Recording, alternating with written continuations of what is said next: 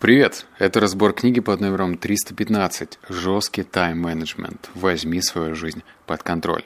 В этом подкасте тебя ждет 8 выводов, но сначала побухтим, стоит ли тебе читать эту книгу.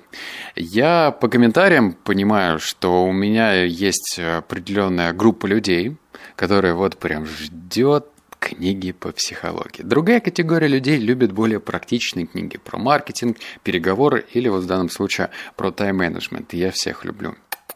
Но дело вот в чем. А, сейчас впереди тебя будут ждать меркантильные выводы из разряда «Сколько стоит мой час и как сделать так, чтобы люди уважали твой час, люди уважали, сколько ты зарабатываешь, сколько силы и энергии ты тратишь на этот час». Ведь для них это не столь очевидно. И вот для той категории людей, которые считают, что это все меркантильно, лучше жить по канонам дауншифтинга, я скажу так. Можно хоть сколько угодно жить по канонам дауншифтинга, если ты живешь где-нибудь на острове, изолирован от общества, но пока ты живешь в большом городе, тут действуют свои законы, свои механизмы. И чтобы ну, не выгореть, чтобы получать свое, нужно адаптироваться. Так что эта книга тебе поможет адаптироваться. Она, кстати, написана в такой провокационно жесткой э, форме, как, собственно, и название «Жесткий тайм-менеджмент». И автор прям красава.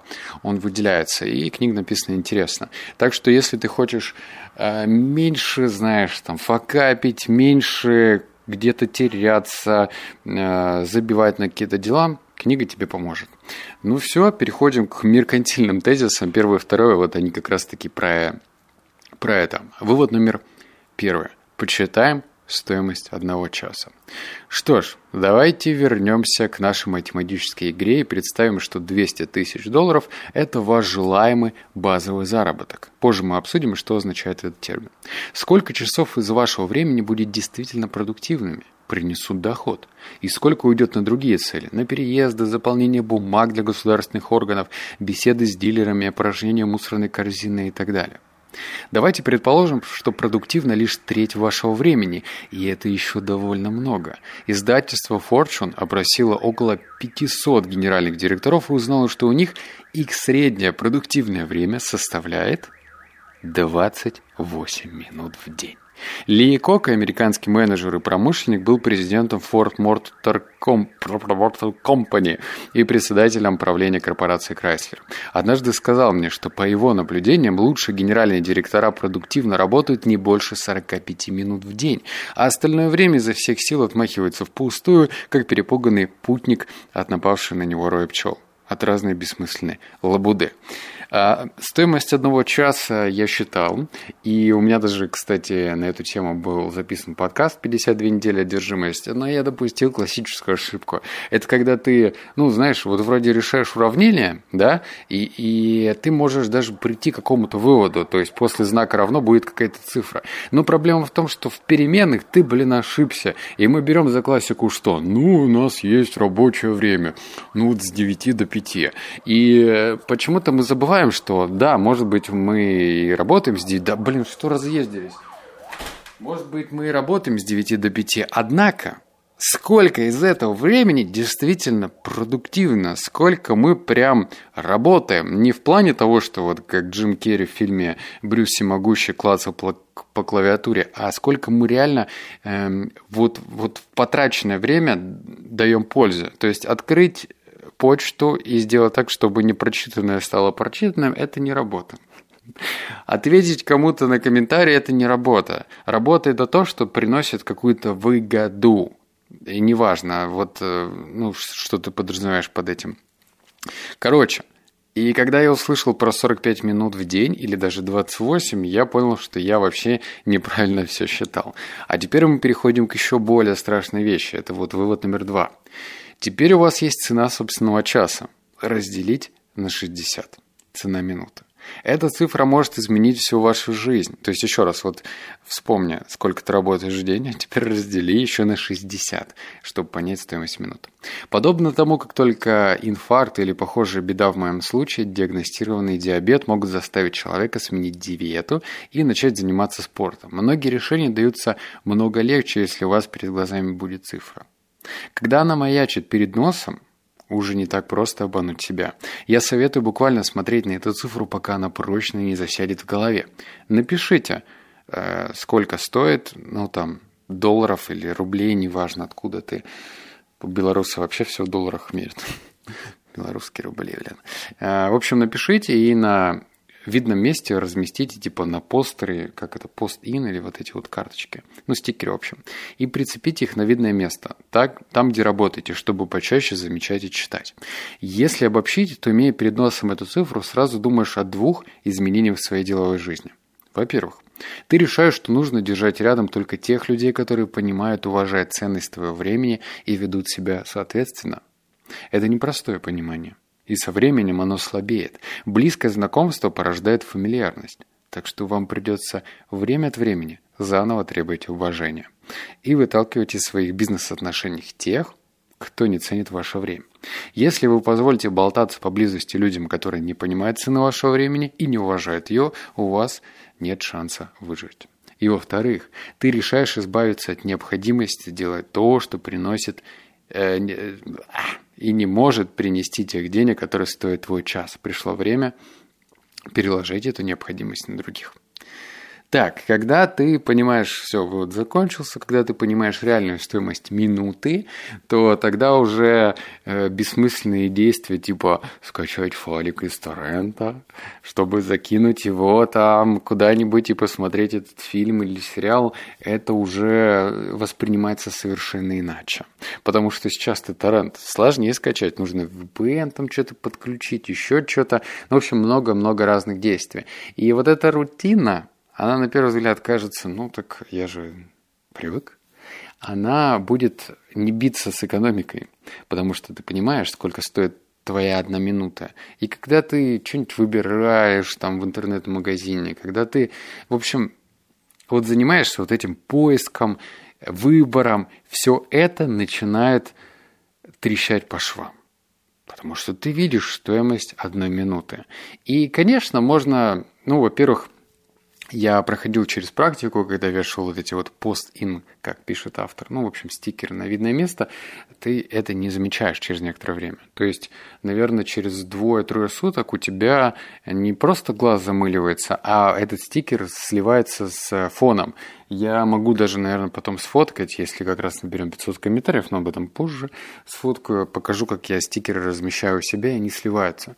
То есть я для того, чтобы решить эту проблему, э, когда замечаю, что я не вижу это, я вешаю дополнительный стикер куда-нибудь, на шкаф, или на входную дверь, или еще что-нибудь. Ну, короче, я беру себя измором. Вывод номер три. Что до меня, то мне каждый день звонят несколько человек из VIP-списка и до 20 других абонентов неизвестной важности, включая возможных новых клиентов, книжных обозревателей, журналистов и торговых представителей. Если бы я был в конторе весь день и каждый раз брал трубку, а каждый звонок в среднем длился бы только 3 минуты, я потерял бы час. Но что важнее – меня бы прерывали 24 раза. Каждый трехминутный разговор стоил бы мне еще 10 минут, чтобы войти в рабочую колею после отвлечения. А теперь математика. 13 умножаем на 24 равно 5 часов потерянного времени. Практичный совет тебе. Я им сам пользуюсь, потому что ненавижу телефонные звонки. Ну, мне, в общем, это очень не нравится. И я просто включаю авиарежим. Если кому-то срочно, срочно, срочно, срочно нужно до тебя дозвониться, то этому человеку кажется, что ему срочно нужно дозвониться. Конечно, есть ЧП, чрезвычайные ситуации, которые просто нужны, чтобы ты вот все, вот что-нибудь горит или тфу тфу тфу ну что-нибудь случилось. Вот это возможно, но крайне редко. А все остальное, ну, есть переписка, есть дурацкие аудиосообщения, кому это не нравится.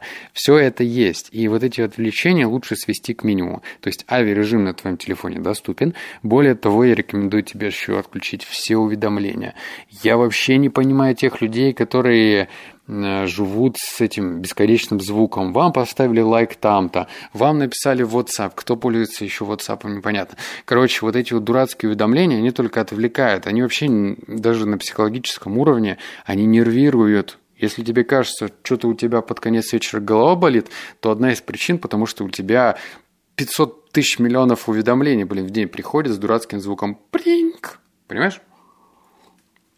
Какой у тебя там звук? Вывод номер четыре – Я заметил, что с тех пор, как сильно похудел и подтянулся, мой доход вырос. Совпадение? Возможно. Совокупность факторов? Допустим. Но, скорее всего, это следствие бессознательной склонности клиентов доверять, давать деньги, не торгуясь платить тому, в ком они видят самоуважение, самоконтроль и внутреннюю дисциплину. Вот вам и пища, простите за каламбур, для размышления. В общем, э, я тут тоже хожу по тонкому льду, у меня очень большая аудитория, и очень легко, когда у тебя большая аудитория, задеть чьи-то чувства. Но э, мы же тет-а-тет общаемся, то есть никто не слышит, что ты слышишь это, да? Если ты, э, опять же, подбирая правильные слова, страдаешь лишним весом, Подойдет? Подойдет, чтобы не обидеться, да? Я не называю как-то это определение определенное, не кидаю сейчас э, в эфир. Вот, если у тебя есть лишний вес, то помни, что этот лишний вес, он не только ну, в личном плане мешает, но и в деловом тоже.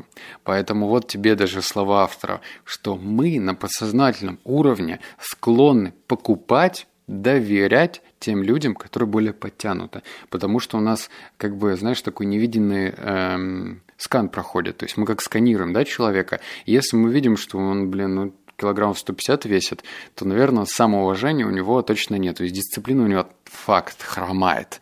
И не, это значит то, что есть вероятность, что он точно так же будет относиться и к делу. Конечно, можно сказать, ты что вообще несешь? Есть исключения, есть добрейшие, милейшие люди, которые весят под полтонны, я не спорю. Но дело вот в чем. Моя задача была донести для тебя информацию. А уж как ты с ней будешь жить, воспринимать ее в штыки и говорить, ты чё, ты чё, твое дело. Либо подумать, что что-то можно изменить. Вывод номер пять. Мой коллега, лектор Джим Рон, часто говорит, что единственная настоящая причина, по которой многие люди не становятся миллионерами, только в том, что у них нет веских причин становиться миллионерами. Ведь возможности это через край, оглянитесь вокруг. В любом журнале обязательно наткнешься на историю о людях, разбогатевших на самые обычные или даже странные бизнес-идеи. В том же номере обязательно обнаружишь рассказ о парне или девочке, которым пришлось выкарабкиваться из трущоб и которые в итоге сказочно разбогатели. И почему же не все становятся миллионерами? Не у всех хватает причин. И точно так же я настаиваю, единственная настоящая причина того, что многие люди не становятся в разы успешнее в делах, в том, что у них нет для этого причин. Выходит, что секрет личной эффективности заключается в поиске веских причин стать эффективным. Вот на этом моменте можно просто в следующий раз, если ты будешь посещать семинар по личной эффективности, встать и выйти. Встать и выйти, потому что вот тебе только что сказали, у тебя недостаточно причин быть продуктивным. Именно поэтому нужно стараться э, привязать все, что делаешь, и все, что решаешь не делать, к своим целям. Вот тебе личная история. Значит, э, я тут э, смотрел, ну знаешь, вот мы же живем э, в таком сообществе, когда принято обновлять что-то, да, вот это люди, носители айфонов, да, большинство из них, они привыкли обновлять свои айфончики. Ну, потому что ну, не козырно уже с айфона предыдущей давности э, годов, э, если 2-3 года назад, тому айфоном, то как вообще общество тебя будет воспринимать? Надо же поновее. Понятно, не все люди. Мне, наверное, нужно частенько эту ремарку вставлять, но все-таки большинство стремится обновлять. Так и я. У меня машинка 2010 года. Да, она классная, но она все-таки уже старенькая. И тут я смотрю, знаешь, вот эту вот Porsche Cayenne, вот этот новый рестайлинг, вообще бужечка, там, там салон, малон, там вот это вот все турбовочка, вообще возьму, взрывать буду. Я смотрю на это и думаю, ну, может быть, и стоит взять. Стоит она, ну, не маленьких денег. И в то же время, когда я ну, вот эти вот хотелку свою проговорил, я что-то внутри себя не до конца связал это с внутренними целями. Я езжу на машине четыре раза в месяц, потому что я работаю из дома. Мне не нужно в офис ездить. Я, ну, то есть самодостаточен и из дома. И э, зачем мне эта машина? То есть я вот не нашел ее с целями. И она не, машина ко мне не приближается. Она может появиться в моей жизни чуть позже, но сейчас у меня немного другие приоритеты. К чему это? К тому, что у тебя должны быть очень яркие, точные, точечные ответы, зачем ты что-то делаешь. Вывод номер шесть. Сейчас опять будет хитрожопая штука. Сколько будет достаточно? И как же в итоге превратить время в благополучие? Как? Ну, давай призыв к действию, конечно же. 500 комментариев собираем, и я расскажу тебе методологию автора, которая поможет тебе ну, вот, получше к своей продуктивности относиться. Интересная, кстати, техника, прям рекомендую. Но без 500 комментариев не поделюсь, оставлю себе как жлоб. Вывод номер семь. Нет ничего хуже и нет большего врага продуктивности, чем болезнь дороги или сразу после возвращения. Вот это, кстати, сейчас интересно будет. Я твердо убежден, что риск подхватить простуду или грипп для многих путешествующих людей гораздо выше, и ставлю себе в заслугу, что у меня получается болеть не чаще двух-трех раз в год. После запрета курения качество воздуха в самолетах ухудшилось. Раз не нужно больше бороться с дымом, авиакомпании решили экономить деньги, переключившись с приточной вентиляции на рециркуляцию. Раньше в салоне было две трети свежего воздуха и одна треть очищенного. На новейших самолетах притока воздуха в салонах извне нет вовсе, так что там за каждые 7-9 минут своих легких отметятся все простуды, гриппы и прочие заразы и молекулы пота всех присутствующих на борту. Эм, повышается заболеваемость бортпроводников, и пассажиры экипажа строчат жалобы, да все бесполезно. По данным Национальной академии наук, циркуляция свежего воздуха в средних пассажирском самолете варьируется от 150 кубических футов в минуту, э, в кабине пилотов до 50, в салоне первого класса и 7 в экономе. Мы решили проблему пассивного курения. Теперь болеем от курного воздуха. Вот почему никогда не нужно направлять воздухоотводы в самолете прямо себе в лицо. В лицо. Заразные микробы оттуда летят вам прямо в глаза, и бабах, вы уже тряпка. А, я тоже грешил вот этим, знаешь, когда голова болит или душно, и вот этот вот выкручиваешь, как он назвал это, воздуха воздуховывод, да, себе в лицо и думаешь, вот сейчас свежий воздух тебе попадет в нос, и все будет отлично. Я допускаю, что эта книга написана давно, а значит, возможно, сейчас новейшие самолеты, они там обновляют воздух. Я помню, когда летал во времена коронавируса, как давно это было, S7, они тогда, э, значит, писали, мы там какое ну, очень часто, в общем, обновляет воздух, но насколько это правда, я не знаю. Насколько это чистится воздух, я тоже не знаю. И вообще, зная э, наш менталитет и вообще, да, всех людей, э, я частенько один путешествую и смотрю по сторонам. И когда я вижу вентиляцию, я обнаруживаю, что эта вентиляция, такое ощущение, что год работает в таком режиме, что если ты сейчас подойдешь и тыкнешь туда пальцем, там просто шматок этой пыли упадет и, и, и все, и он просто будет гигантского размера. Из него можно будет свитер связать. Вот такие вот шматки грязи висят. Я не уверен, что к самолетам относятся лучше. Может быть, я ошибаюсь, и там какая-то новейшая система очистка стоит. Но просто тебе намек, что будешь летать, не ставь этот воздуховывод себе в лицо, и все будет хорошо у тебя. И последний вывод. Есть определенное состояние ума, лучше всего помогающее достичь наивысшей личной эффективности. Освоение определенных техник психокибернетики лучше всего поможет вам сознательно включать это состояние, когда нужно – и как нужно. Вот, например, обнуление калькулятора, о котором пишет доктор Мальц. Если у вас по другой есть обычный калькулятор, возьмите его и пощелкайте кнопками. Вы обнаружите, что там есть кнопка сброса, которую надо нажать перед тем, как решать новую задачу, чтобы записать в памяти, либо полностью стереть прошлое решение. Изучая поведение людей, доктор Мальц заметил, что мы часто пытаемся использовать свой разум для решения сразу нескольких проблем, даже не думая нажать кнопку сброса. Чтобы достичь максимальной личной эффективности, человек должен развить особую способность останавливаться, записывать или стирать, чтобы 100% своих умственных мощностей направлять на один предмет, на задачу, которую решает сейчас. Вот я в конце Короче, тупанул. А, интересная метафора по поводу калькулятора и обнуления цифр. А, Ее бы желательно вспоминать в подходящем моментике, да? Об этом, кстати, учит буддизм, что тебе нужно быть э, с таким, знаешь, пустым разумом, то есть без оценочного суждения, не оценивать людей хороший, плохой, не говорить, что белое, что черное, быть пустым, быть таким нейтральным. И в, деловом, в деловой среде это тоже необходимо. Потому что если, например, вот скажем так, скажем так, у тебя было плохое настроение, ну, ты что-то весь на взводе, я не буду перечислять причину, всех они могут быть разные. И ты пришел на работу, и у тебя уже изначально негативный подтекст. Конечно, ты будешь человека, с кем ты сейчас разговариваешь, оценивать уже неадекватно и необъективно ты же уже сам на взводе, но факт э, тебе прийти в состояние себя уже будет значительно сложнее.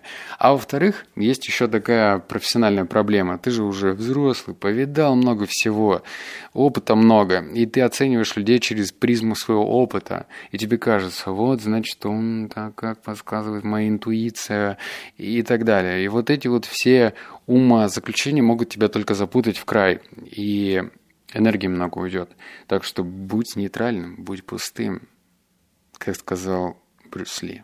Что он говорил? Будь сосудом, что-то там, что-то там, вода. Он же так говорил, ну или около того. Так что все, на этом все выводы закончились. Надеюсь, тебе понравилось. 500 комментариев собираем. И я оставляю тебе вот эту методичку. Если не собираем, ничего не оставляю. Обнял, поцеловал, заплакал. Услышимся с тобой в следующем подкасте. Пока.